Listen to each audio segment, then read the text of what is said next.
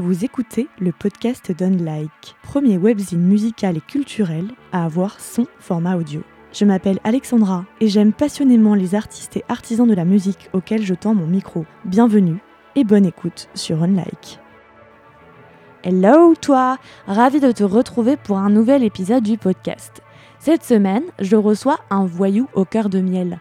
Thibaut, a accepté cette rencontre à l'aube de la sortie de son premier album qui s'appelle Les bruits de la ville, un opus dont la sortie est prévue le 15 février dans le label Entreprise.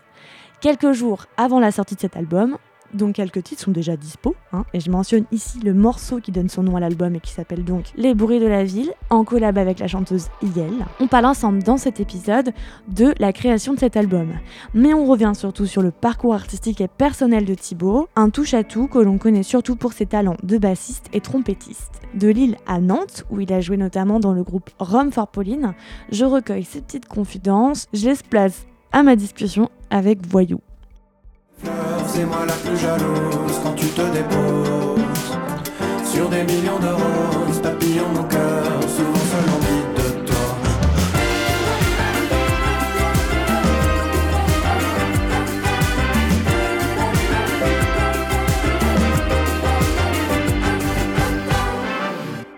Voyou, je suis contente de te voir parce que je dis ça à tous les, à tous les artistes, mais en vrai, c'est- toujours le cas, je suis toujours contente.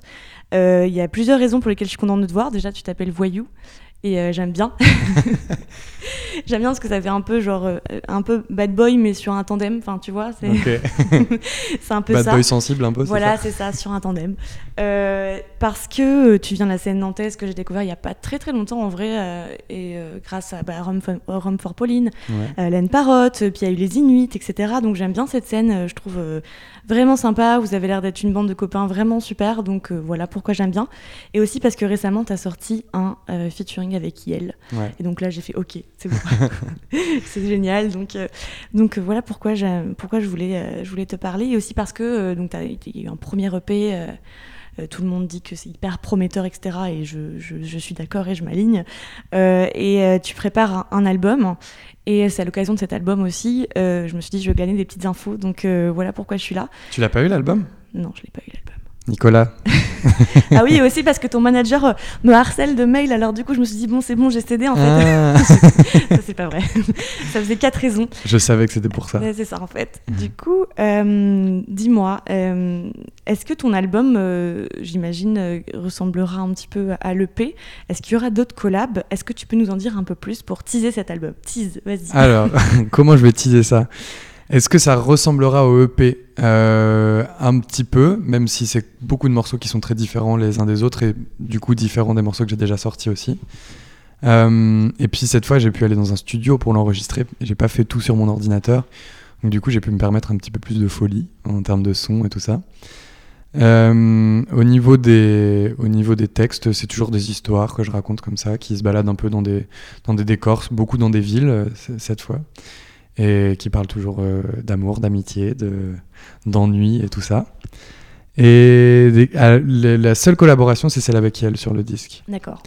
Euh, c'est euh, En fait, c'est le premier single de l'album. Hein ouais, c'est Ouais. bah non Ça, parce que fait, c'est- Papillon est aussi sur le disque. Ah en oui, fait, seul Papillon sur ton tandem est aussi sur le disque. D'accord, ok. C'est le seul morceau du EP qui, qui vient sur le sur l'album et il y aura aussi Papillon qui est déjà sorti, qui était un peu le premier euh, le premier morceau qu'on a enregistré euh, pour ce disque et et puis euh, les bruits de la ville ouais c'est un peu le je sais pas je crois que ça se dit single zéro un truc comme ça Ah bah peut-être, ouais, en tout cas, on peut te dire tout ce qu'on veut, donc euh, Ouais. ok. tu Bah, le c'est le premier morceau euh, annonciateur de l'album en tout cas c'est le premier qui nous a permis de dévoiler la pochette et puis puis petit à petit il va y en avoir d'autres qui vont arriver jusqu'à la sortie du disque D'accord. Et euh, en termes de, de, de ton univers euh, visuel, graphique et tout ça, tu t'es entouré euh, de personnes, de qui en fait? Enfin, Comment tu as construit tout ton univers? Parce qu'il y a quand même une certaine euh, cohérence, euh, enfin il y a vraiment un univers très coloré, c'est très, c'est vraiment très joli, euh, des artworks qui sont vraiment léchés, bien travaillés. gentil, et du coup, je, voilà, ça m'intriguait de savoir comment tu t'es construit cet univers, parce que finalement, toi, avant, tu, tu jouais dans d'autres groupes. hein. Mhm. Tu as notamment sorti l'album avec Rome for Pauline. Euh, donc t'étais vraiment pas en solo avant et donc euh, bah, voilà passer en solo. Alors j'ai lu quelque part que t'avais osé parce que tu voyais Len Parotte, euh, enfin que Len Parotte avait fait aussi pareil. Ouais, Alors, ça m'a si vachement motivé voilà, ça. Ça t'a motivé. Ça motive toujours de voir les, les copains euh, entreprendre des choses et réussir là Et où lui, nous pareil, on peut... avec un univers vraiment particulier aussi, Ouais. visuel, etc. Lui, Ouais. il s'entourait de, Bah, avec lui, à il, deux a, il doigts. a fait et- avec à deux doigts Ouais. toutes ses pochettes et tout ça.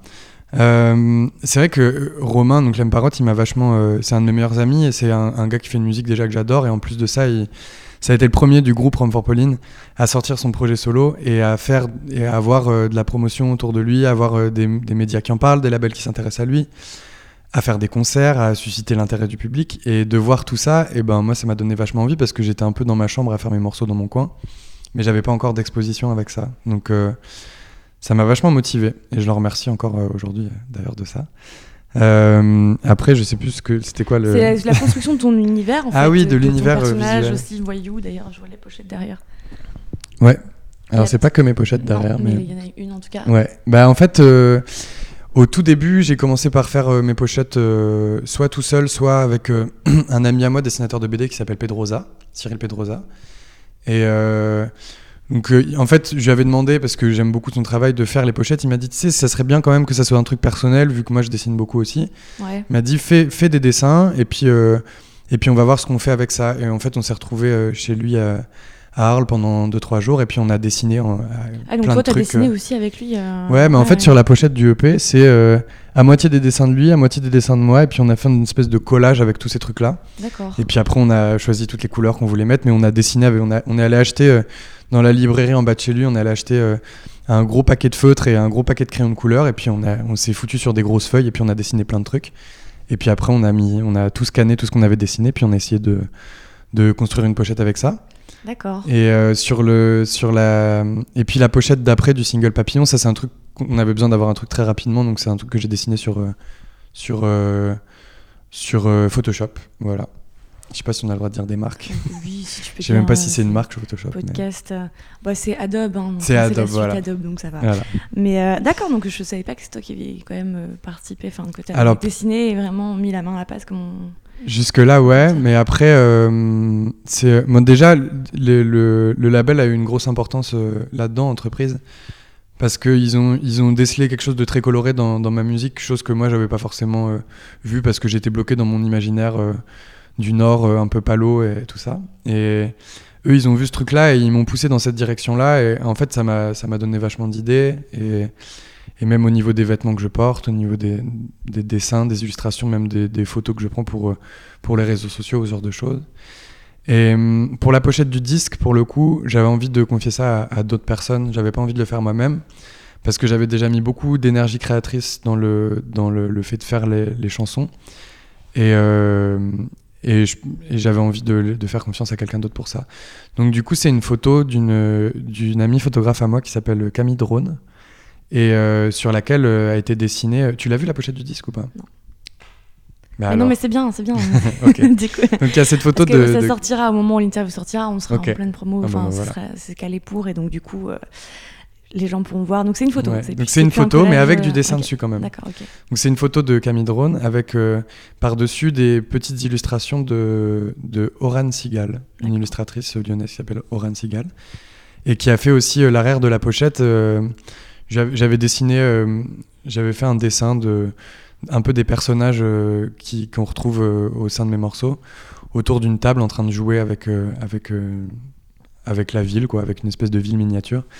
Et je lui ai envoyé ce, ce croquis de dessin, et puis elle, elle en a fait un dessin avec euh, son style, et, et c'est un peu ses personnages à elle. Et, et ça, ça sera le, le bac de l'album, du coup. D'accord. Donc voilà, donc il y a plein de. Il y a toujours un truc très illustré, parce que je suis très attaché à Et C'est un l'illustration. peu comme le clip de Les bruits de la ville, en fait. C'est un Mm. mélange de, de, de montage animation et de, bah, de vidéo. Enfin, Ouais. enfin c'est un, un espèce de collage, mais en vidéo. Enfin, ouais, c'est ça.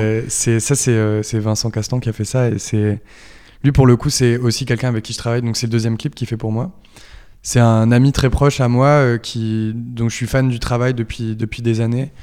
Et du coup, c'était assez naturel d'aller vers lui pour faire des clips, et aussi parce qu'il a, il a, il a quelque chose de très fort visuellement. Et puis, le fait que ça soit mon ami fait qu'il comprend très très vite euh, ce que je raconte dans mes morceaux. Et du coup, il est, il est capable de faire quelque chose de raccord avec ce que je raconte assez simplement. Et puis dans un style complètement très propre à lui, quoi. Et, moi, j'ai adoré le clip qu'il a fait, les deux clips qu'il a fait, je les ai adorés à chaque fois. Et, voilà. C'est ton, ton entourage, en fait, qui t'aide aussi à construire ton, ton, ton univers, enfin, visuellement en tout cas. ouais, bah, c'est important de ne pas, de pas rester juste centré sur soi-même. Et c'est bien de faire confiance à d'autres personnes. Et quand c'est des gens dont j'ai confiance en les goûts et tout ça, eh ben, je leur fais confiance et je, je, délègue un petit peu. C'est bien, c'est pas évident de savoir. Parce que tu disais tout à l'heure qu'au départ, tu faisais tout tout seul mm. euh, dans ta chambre. C'était quoi les premiers morceaux de l'EP C'était dans ta chambre tout seul? Euh, ouais, mais en fait, même jusqu'au disque, c'est que des morceaux que j'ai fait tout seul dans ma chambre. Après, là, sur le disque, je suis allé en studio. Il y avait du coup euh, Antoine Gaillet, qui est un réalisateur de disque, un ingénieur studio, qui l'a enregistré. Et il y avait aussi euh, un, Brésilien qui s'appelle Diogo Strauss, qui est un musicien euh, super, qui est venu et qui nous a, qui a aidé aussi à mettre en forme certaines choses euh, que j'avais envie de faire jouer par d'autres personnes, que j'avais dans la tête, mais que j'avais envie de faire jouer par d'autres personnes. Donc voilà, il y a un peu de tout ça, mais ça reste quand même très fidèle à ce que, à ce que j'avais enregistré à la base sur mon ordinateur. D'accord. Donc en fait, tu avais un peu maquetté déjà toi-même le truc. bah ouais, c'est même. Avant de le faire en studio, tu avais déjà tout fait quoi. C'est même plus que de la maquette, c'est de la pré-production parce qu'il y a énormément de choses qui sont beaucoup d'arrangements, beaucoup de, de, sons, de choses que j'ai recherchées pendant assez longtemps qui sont encore sur le disque. On a réenregistré pas mal de choses, mais il y a beaucoup de choses qu'on a gardées aussi pour garder justement le côté assez intime des morceaux et, et, tout ce qui va tout ce qui va faire que ça ça essaie de se différencier de, des autres. Et sur combien d'instruments tu joues euh, dans cet album du coup et après, on parlera de tous les instruments que tu, tu pratiques dans la vie quotidienne. Sur ce disque, j'ai joué des batteries, j'ai joué des percussions, j'ai joué de la basse, euh, des synthétiseurs, du piano, euh, de la trompette. J'ai même fait des, j'ai fait des, des trombones et des choses comme ça avec la trompette en utilisant des effets, tout ça. Et qu'est-ce que j'ai joué d'autre? De la guitare aussi un petit peu. En fait, tu sais jouer à peu près tous les instruments, quoi. c'est bah. ça aussi, je me suis dit, ouais. Non, je sais pas jouer tous les instruments. Il y a d'autres instruments que je sais pas jouer sur le disque, comme des violons, par exemple. Après, je suis pas un très grand technicien de tous ces instruments. Hein. Enfin, à part, euh, à part certains, mais. La trompette, peut-être. La trompette et la, et, la basse, c'est des instruments que je maîtrise bien parce que j'en ai joué pendant très longtemps. Mais les autres instruments, j'ai juste le niveau qui me permet de, de pouvoir faire ce que j'ai envie de faire. Je pense que c'est un truc un peu. Euh, peut-être presque malsain à la base de vouloir euh, être capable de, tout faire moi-même, qui m'a poussé à apprendre tous ces instruments, mais j'avais besoin de pouvoir euh, contrôler tout ce qui se passait dans ma musique et le fait de savoir jouer tous les instruments qui composent ma musique, et eh ben, c'est assez pratique finalement. Et même quand je la fais jouer par d'autres personnes, de savoir de quoi je parle et ce qui est, ce qui est possible de faire ou pas. C'est parce que tu te sentais limité un petit peu dans ta pratique et dans ta technique que tu as fait appel à d'autres musiciens ou parce que tu aimais bien leur façon de jouer et que tu voulais euh, t'entourer de, de, gens que tu admires peut-être, que tu aimais bien que... bah, En fait, j'avais envie d'avoir d'autres sensibilités que la mienne, tout simplement. C'est que des choses que j'aurais pu jouer moi-même. Mais parfois, il faut aussi euh, laisser la place à d'autres sensibilités et laisser, laisser se marier euh, d'autres sensibilités. Il y a notamment un morceau qui va sortir en janvier, peut-être qu'il est sorti au moment où je vous parle, qui s'appelle Il neige et qui a un piano-voix que j'ai composé euh, tout seul dans ma chambre et que j'ai fait jouer par euh, Alban Claudin, qui est le, le, ah qui est le clavieriste de, Clara, Luciani. Et euh, je lui ai demandé de venir le jouer parce qu'il a une sensibilité que moi j'ai pas. C'est un vrai pianiste. Moi, je sais composer des morceaux au piano, je sais les interpréter, mais j'ai pas la, la, la sensibilité que que, que, lui a quand il joue du piano, parce qu'il en fait depuis toujours et puis qu'il a une espèce de magie quand il touche, euh, quand il touche un clavier de piano. Quoi. Et j'avais envie d'avoir ça plus que d'avoir euh, ma sensibilité à moi là-dessus en tout cas. Et toi, tes instruments de prédilection, donc c'est la trompette Ouais. Donc la basse, c'est ça aussi donc... bah, La trompette, c'est mon instrument de mon premier instrument, c'est celui que j'ai appris en premier. Euh, donc j'ai un rapport euh, très, très particulier avec celui-là. J'en joue, je, je me rappelle même plus du moment où j'ai commencé à en jouer, tellement c'est lointain. Ah ouais? Donc qui t'a mis ça entre les mains du coup? C'est mon papa. Mon père est trompettiste aussi. J'ai vu qu'il était trompettiste aussi. Et je, je, crois que je me suis retrouvé à, à, commencer à faire de la trompette quand j'avais 3 ans, un truc comme ça. C'était par mimétisme un peu peut-être? Mais complètement. Hein. J'étais fasciné. Euh, de, de, de, voir qu'il était possible de prendre un truc qui ressemble absolument à rien et puis d'en sortir un truc euh, magnifique quoi. Et puis je pense, c'était une période où lui jouait beaucoup, beaucoup, il faisait beaucoup de concerts et du coup, euh, il répétait énormément. Donc euh, c'est vraiment le son de la trompette, c'est un truc qui, dès ma naissance, c'est quelque chose qui tournait en boucle chez moi, quoi. Donc, euh, je crois que j'avais besoin de comprendre comment c'était possible de sortir un son avec cet instrument. Et très vite, j'ai commencé à jouer avec les trompettes qui traînaient un peu à droite à gauche. Et, et, euh, et quand un papa voit que son, son, fils est intéressé par le même instrument, je pense qu'il le pousse un peu à faire ça. Ouais, voilà. sûr. Et ton papa, c'était dans des formations au classique, dans, de, de, la musique de chambre? Enfin, Dans quoi il jouait exactement ou dans... dans, la, dans la musique classique. Classique, hein, Il a eu des groupes plus jeunes il a joué dans des groupes euh, de musique, euh, enfin plus, de, comment on dit musique actuelle, on dit, hein, c'est ça? Ouais, je crois. L'appellation voilà. un peu. L'appellation musique actuelle. c'est ça. Et euh, mais son truc, c'est la, musique classique et maintenant il est directeur d'un conservatoire et il a, il a joué beaucoup dans des formations, dans des quintettes de cuivre. Il a eu un quintette de cuivre qui s'appelle Opus, s'appelait Opus 5 qui a duré pendant très longtemps, qui était très cool. C'est un, vrai truc du Nord aussi, les, les cuivres j'ai grandi dans le Nord. Et... Ah oui, d'accord, j'ai te demandé parce que donc, Nantes et tout, j'étais en train de raccrocher un peu les wagons et donc tu ouais. parles de Nord, euh, du Nord plusieurs fois. Oui. Donc en fait, toi, tu es originaire euh, du Nord. Je suis originaire du Nord. J'ai okay. déménagé à, à, Nantes quand j'avais 12 ou 13 ans. Okay. Donc Nantes, c'est vraiment la partie musique actuelle où, je me suis, où c'est là où j'ai appris à faire du rock, à faire de la pop, euh, à, jouer, à, à, jouer avec des batteries, des guitares, des, des, basses et des choses comme ça. Mais dans le Nord, j'étais bercé vraiment dans, dans, le, plus dans la musique classique et et notamment avec euh, parce qu'il y a un, un, truc très fort de, de l'orchestre d'harmonie, de, des, des fanfares, du, du, cuivre en fait beaucoup. Et mon père jouait ouais. vachement dans ce genre de formation. Et même quand j'étais petit, il dirigeait aussi euh, l'orchestre d'harmonie de la, de la petite ville de banlieue dans laquelle j'ai grandi.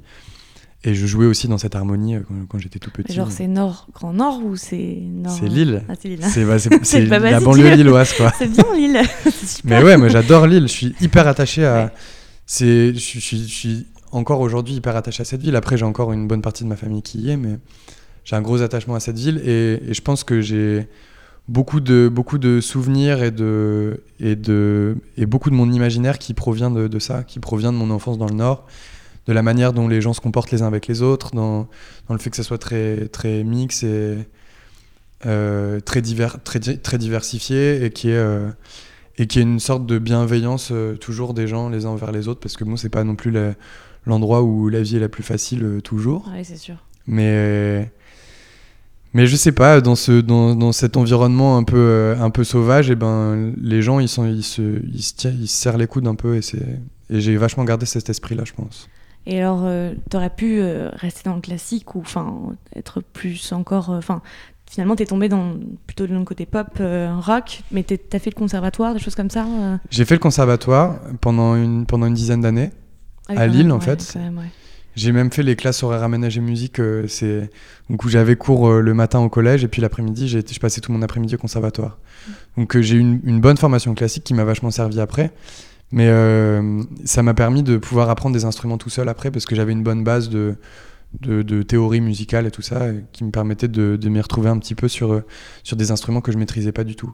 Et en tout cas, ça me permettait de faire semblant de savoir jouer de certains instruments comme le piano par exemple.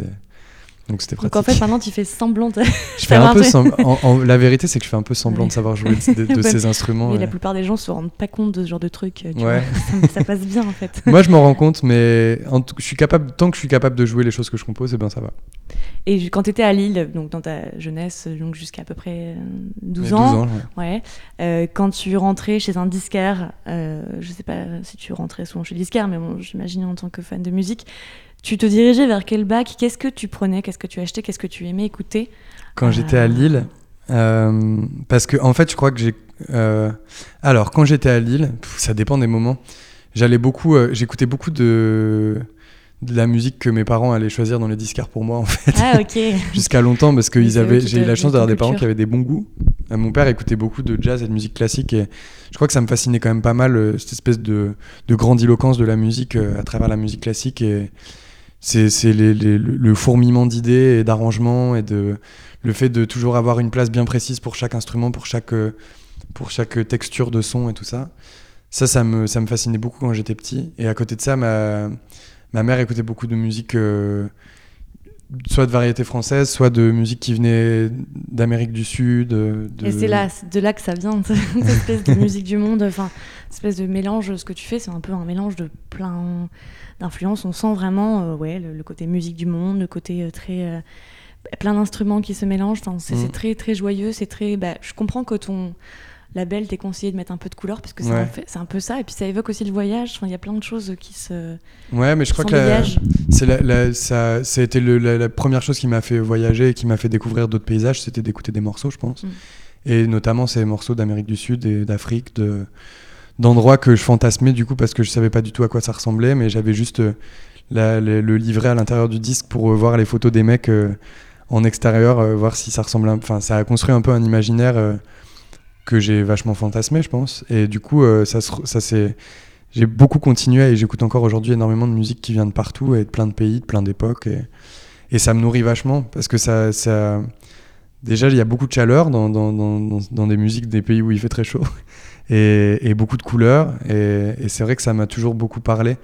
Le, le, le, le fait de, de pouvoir, euh, je sais pas, pouvoir euh, réchauffer un peu les gens et leur donner un peu le sourire avec, euh, à travers de la musique. À l'heure où on parle, tu viens à peine de revenir, il me semble, d'Amérique du Sud, c'est ça? T'étais Ouais. au Brésil? J'étais au Ouais, Brésil. c'est ouais. ça. Euh, pour chanter? Tu Pour chanter, des ouais. concerts? Mm. Tu as aussi, j'imagine, écouté de la musique ou peut-être découvert des artistes. Pour des gens comme moi, par exemple, qui n'ont pas forcément l'habitude de- d'écouter des choses, voilà, musique du monde. Enfin, on ne sait pas toujours euh, par quoi commencer. En fait, c'est comme le classique, c'est pas évident de piocher. Bon, même si c'est Ouais. un peu moins dur que le classique quand même, parce que voilà. Euh, qu'est-ce que tu, qu'est-ce que tu conseillerais euh, à l'écoute des trucs que tu aimes en ce moment, que tu as découvert là au Brésil quand Alors, au, au Brésil, j'ai pas eu l'occasion de. J'avais un emploi du temps qui était assez chargé, donc j'ai pas découvert beaucoup de groupes actuels, mais par contre, je suis reparti avec des playlists euh, de, de choses à écouter que j'ai pas encore eu le temps d'écouter. D'accord. Mais Euh, euh, D'ici là, donc quand tu nous feras une, tu nous feras. ouais, tu- je pourrais vous faire une petite. Que là, j'ai euh, vu sur, playlist. sur Spotify, t'en as, as fait une déjà, une sélection, je crois. Ouais, j'ai une, sélection qui traîne. D'accord. Et tu crois que tu la publieras celle-là la, la playlist Ouais, en question. un truc. En fait, c'est plus des, c'est plus des playlists que j'ai récupérées pour moi à découvrir ouais, de la musique. ouais. Mais après, je- c'est des musiques qui se retrouveront forcément si jamais Ah, elles me plaisent. une petite sélection des- de trois titres à ce moment-là pour écouter. Avec plaisir. Euh, Mais d'a- d'Amérique du Sud, il y a plein de. Je crois qu'un des groupes que je préfère en ce moment d'Amérique du Sud, c'est un groupe qui s'appelle les Meridian Brothers, qui est un groupe de Colombie pour le coup, et qui fait de la musique euh, incroyable, euh, très moderne et à la fois euh, qui fait appel à toutes les plein de sortes de musique euh, d'Amérique du Sud, autant de la, de la salsa que du merengue et des choses comme ça, mais avec des sons très étranges et c'est hyper beau. Et... Mais c'est une partie, il y a aussi euh, beaucoup de musique euh, de, du, du Moyen-Orient ou de musique d'A- d'Afrique. Il y a plein de, plein de choses euh, super à découvrir partout en fait. Il y a plein de groupes aujourd'hui qui font plein de choses super, mais qui n'ont pas forcément une grosse visibilité. Ouais. Après, il y a des choses auxquelles nous on s'attache pour des raisons personnelles et qui peuvent ne pas plaire à d'autres personnes. Je pense que le mieux c'est d'essayer de- d'aller fouiner la musique soi-même, d'aller essayer de trouver des playlists de ça, de- d'essayer de s'intéresser aux labels qui sortent des, des chansons de certains styles et d'aller d'aller chercher là-dedans. Oui, c'est ça. Puis chaque label, souvent, a une, quand même une coloration. C'est un peu, c'est un peu comme ça aussi.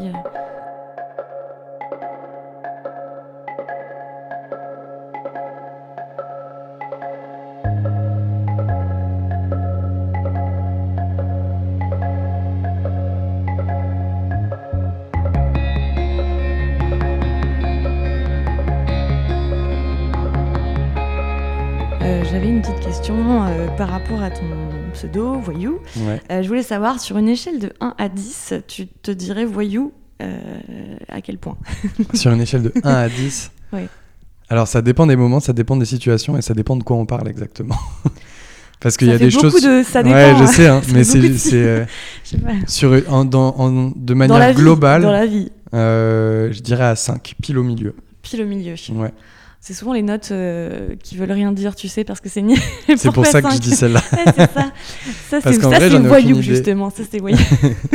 Mais ça Non, dépend. mais- Je pense que je suis, je suis pas, je suis pas vraiment un voyou, mais en fait, ça dépend de quoi on parle parce que voyou pour moi, ça a 10 000 significations Ouais, différentes. ouais. Donc du coup, euh, si je me place, Bah, euh, prends la, euh, celle que tu veux, la signification que tu veux. Je sais pas. Ok, alors euh, le, le voyou, euh, vraiment le voyou au sens premier du terme, qui qui braque des banques et qui euh, Ouais. et qui tue des Il y gens. a Là, pas je suis à on zéro. entendait des gens à la télé qui disaient Ouais, les voyous. Donc, euh, Ouais, voilà, voilà. ces voyous dont les Ouais. gens parlent. Ça, je suis à je suis à zéro, peut-être à 1 Je sais pas. Ça dépend. Je fais quand même des petites bêtises, mais mais pas de quoi non plus affoler la critique, quoi. et euh, ne- je sais pas. Vu, vu le, nom- vu le nombre de, de significations différentes qu'il peut y avoir, je pense que 5 c'est bien parce que des fois je suis à 1, des fois je suis à 10, des fois je suis à 8, 7, 6. C'est la moyenne, en fait. c'est la moyenne, de ouais. ta, de, ton côté voyou. quoi. C'est ça, exactement. Du coup, moi, j'ai pris euh, en fait euh, ensuite les, euh, les noms de tes chansons qui sont déjà sorties et ça m'a inspiré des questions bêtes, comme d'hab. Papillon, Ouais. Papillon, j'aime beaucoup cette chanson. Euh, je voulais savoir si tu devais être un animal, tu serais quoi comme animal? Attends, j'avais réfléchi à ça en plus. Ah ouais? Ça Ouais. veut dire que je suis pas la seule à avoir posé la question. Non, non, j'y avais réfléchi personnellement. Euh, Je crois que je serais un animal marin déjà. Je pense que je serais une tortue de mer. Ça te va bien, ça? Pays chaud, voyage. euh, Ouais. Puis surtout, ça, ça se déplace lentement, ça prend son temps. C'est cool, quoi. Après, c'est très, euh, c'est très ch- chassé par les prédateurs aussi, les tortues de mer. hein. Ouais, mais bon. Il y a des endroits qui sont, qui sont moins dangereux que d'autres pour les tortues Mais de mer. justement, tortues de mer, tortues de mer, île déserte. Il y a une chanson à toi qui s'appelle Les naufragés. hein, Tu vois, le chemin de pensée, Ouais. c'est ouf. Les naufragés, si t'étais naufragé sur une île déserte, qu'est-ce que tu emmènerais? Euh, Pas que de la musique, enfin tout ce que tu veux, j'en sais rien. Euh, c'est toi qui réponds à la question et tu te débrouilles bien avec ça. Alors, bah, si, si j'avais le choix déjà, parce que je pense que tu décides pas à la- à l'avance que tu vas être Non. naufragé. Genre, Ah non, tiens, bah je pense ouais. que là, je vais m'échouer sur une île déserte. Je vais être dans la merde, je vais passer au moins 6 mois là-bas. Peut-être que si je vais tu prendre des en trucs. bateau et tu dis il y a un fort risque que le bateau. que le bateau coule Voilà, que le et que je me retrouve coule. sur une île déserte, je prendrais euh, alors je prendrais de quoi de quoi dessiner, de quoi faire de la musique et de quoi écouter de la musique. Et faire de la musique, c'est quoi? Tu prendrais. euh, Bah, ah Par exemple, il y a pas trop. C'est très. euh, c'est très. euh, comment on appelle ça C'est très. Le, le bateau est en très mauvais état. T'es pas Ouais. garanti de pouvoir brancher ton PC. Tiens, tu Ah vois, ouais. Vraiment. euh, et tu- si- si- franchement ça c'est aussi une question que je me suis déjà posée personnellement sans qu'on me la pose et je me suis toujours dit c'est con de répondre je prends un ordinateur et un casque pour pouvoir faire écouter de la musique parce que j'aurais pas de batterie très très vite quoi. bah non. Et en fait, c'est là où on se rend compte que sans électricité, eh ben, il y a déjà beaucoup moins de choses qui sont possibles, notamment écouter de la musique. Donc du coup, je pense que je prendrais une guitare, une trompette, du papier, et euh, euh, puis euh, plein de crayons, de couleurs et de feutres et de trucs comme ça. Cool. Trop bien. Alors attends, il y avait une autre. Ah oui, les bruits de la ville. Moi, ça m'a inspiré une autre question. C'est que Ouais. toi, tu voyages pas mal. T'aimes bien voyager, je crois. Mhm. Si tu devais choisir une ville qui serait ton point de chute ou tu serais bloqué dans cette ville, enfin choisis une ville qui te parle toi, en tout cas musicalement et qui t'inspire le plus par exemple, je sais pas, une, une c'est- ville ou un pays, un endroit où tu te dis ouais, je m'échoue là-bas, je reste toute ma vie et c'est et c'est très bien quoi. Ben, c'est compliqué parce que en fonction des moments de ma vie, eh ben, j'ai envie d'être dans des endroits super différents. Et mais je pense que alors ça va être très influencé par euh, du coup mon retour euh, du Brésil. Mais je pense que je pourrais choisir une ville comme Rio parce que c'est il y a à la fois de la montagne, à la fois la mer, à la fois une ville très foisonnante. Et puis euh, puis voilà, être au bord de la mer. euh, euh, tout en étant dans la ville, c'est quand même plutôt pas mal. Ouais, c'est pas mal ouais. Ouais, mais sinon, je pense que ça serait quand même Lille. Ouais, ouais, la ville de cœur. la ville de cœur, ouais. Parce que c'est quand même bien d'être en contact avec ses souvenirs un peu. Et, et j'aime beaucoup retourner à Lille pour ça. C'est que ça me reconnecte avec, euh, avec plein de choses de, de ce que je suis et, et de, et de ce que j'ai été quand j'étais plus jeune. Et euh, là, je parlais des bruits de la ville et j'ai lu que toi, quand tu composes, t'es beaucoup en tournée, tu bouges beaucoup quand tu Mhm. composes.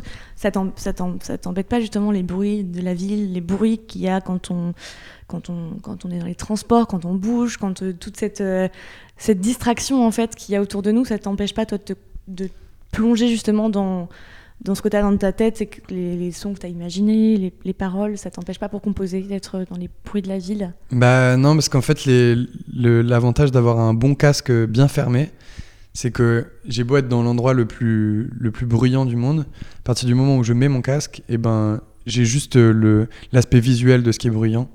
Et c'est hyper inspirant en fait, de voir euh, tout qui s'affole autour de soi, mais d'absolument rien entendre. Et j'adore composer euh, quand je suis en tournée ou, ou quand je suis dans des trains, ou parce que je vois plein de paysages qui défilent, et du coup ça me donne beaucoup de, beaucoup d'indices visuels et ça, m'inspire vachement dans ce que je vais écrire. Et même pour composer la musique, je suis un peu en train de refaire le son de ce que je vois devant moi et, ça, ça me plaît beaucoup. Mais d'ailleurs, c'est un, un truc que j'adore faire aussi, c'est juste euh, me balader dans une ville euh, hyper bruyante et hyper fourmillante en mettant un, un casque et en écoutant de la musique euh, genre hyper, euh, enfin qui, qui a absolument rien à voir. Et en étant là, ça ne m'atteint pas. C'est exactement pas, ça. Et puis surtout, ça te permet de, de voir ce qui se passe autour de toi. Parce que quand tu as tout le bruit et t'as- quand tu as tout le, tout le, tous les gens qui, qui s'attroupent autour de toi et tout ça, il y a quand même un truc où tu es très vite euh, angoissé Ouais, et énervé par ce qui se passe. Ouais, on devient nerveux, quoi. Hein. Et du coup, tu regardes tes pieds en fait. Et ça. tu avances en regardant tes pieds, en essayant d'aller le plus vite possible. Alors que, euh, alors qu'il y a quand même beaucoup de choses super belles qui se passent autour de nous. On oublie de regarder les bâtiments qui se dressent, les, je sais pas, euh, tous les, tous les, même les, les, les, les- les- même les gens en fait qui passent, la manière dont ils sont habillés, la, la, la démarche qu'ils ont, le, la, la moue qu'ils font quand ils sont en train de, de passer. Bon, maintenant, les gens ils sont beaucoup sur leur téléphone quand ils marchent dans la rue, mais en tout cas, il y a quand même des belles choses à voir. que Justement, soit- comme ça, on peut les regarder sans qu'ils nous voient. Ouais. on peut les regarder sans qu'ils voient qu'on les C'est regarde. pratique, mais du coup, ils font toujours un peu la même chose, Ouais, quoi. du coup, c'est sûr, les mous, euh, ça dépend ce qu'ils regardent. Mais... ouais, c'est vrai. Ok, bah, merci beaucoup pour l'interview. De rien. Je remercie Voyou de m'avoir accordé cet entretien enregistré dans les locaux de Sony à Paris. Le premier album de Thibaut sort donc le 15 février. En attendant, il a choisi de publier un titre par jour jusqu'à la sortie de l'album et de l'illustrer lui-même avec une petite animation. Je vous laisse retrouver ce teasing alléchant sur sa page Facebook at Voyou. Quant à nous, on se retrouve sur unlike.net pour toute l'actu de la culture et pour écouter tous les entretiens précédents. À la semaine prochaine, ciao